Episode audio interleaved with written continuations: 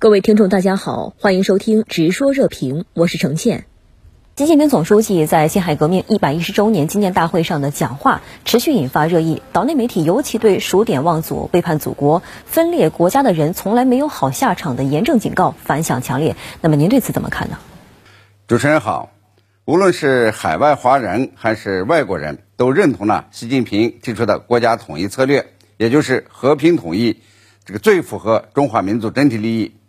人们认为呢，北京的国家统一的主要思路仍然是合统、和平统一，但是呢，强调反对台独。中国今后呢，将在反台独上加大力度。怎样加大反对台独的力度呢？就是要继续的以武防独，以军事威慑，这个防止台独势力扩大；以武促统，通过加强军事力量和军演、战备巡航来支持台湾的统一力量。促进民族向心力，挤出台独的毒瘤。还有一点呢，是义务局外，以武装力量的不断增强，迫使外国干预势力打消支持台独的念头，打消介入台湾事务的想法。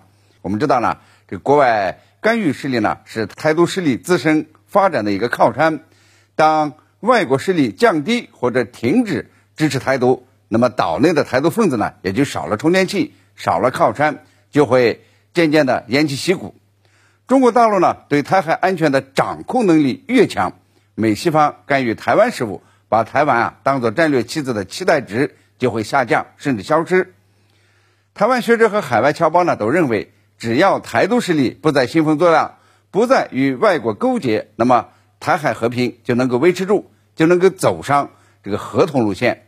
中国画出的和平统一线路图呢，这个合情合理合法。台湾方面呢，要认真的研判，不能够随外国势力和台独势力而起舞，不能抱着侥幸心理蛮干乱干，要严肃对待国家统一的命题。另外呢，人们也都注意到，习近平在讲话中誓言呢，一定要实现祖国完全统一的历史使命。这呢，被看作是中国解决台湾问题呢，会发生在当代，而不是留给未来。也就是说呢，人们不久可能。就会见证中国完全统一的历史时刻。那么，就相关话题呢，我们继续来连线特约评论员陈斌。陈先生你好。美国发布新战略指南，首次承认中美海军军力旗鼓相当。那么，您怎么看待美国的用心呢？美国承认这个中美海军军力旗鼓相当，要从两个方面看。一呢是中国海空军军力啊，的确在快速的增强。为了国家的安全，为了应对。南海、台海、东海越来越复杂的安全形势，中国海军呢快速发展，这是有目共睹的。也因为中国海空军及火箭军的战力提升，美西方列强呢对中国不太敢造次。但是呢，要说这个中美海军军力旗鼓相当，则有另有图谋，有点夸大其词。这就涉及到第二个方面，美国呢是通过制造中美军力相当论。来刺激印太地区的军备竞赛，要美国的盟国呢进一步发展军力，从而呢在美国指挥和影响下，团伙性的对抗中国、制约中国。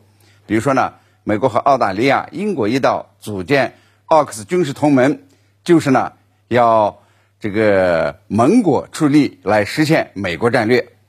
那么这种对抗和制约还不仅仅呢限于军事领域，正在扩大到海上、海底。和网络空间等所有领域，与中国进行近乎对等的竞争。他们说，中美海军军力旗鼓相当，实际上呢是动员美国和盟国呢与中国进行全方位的对等竞争。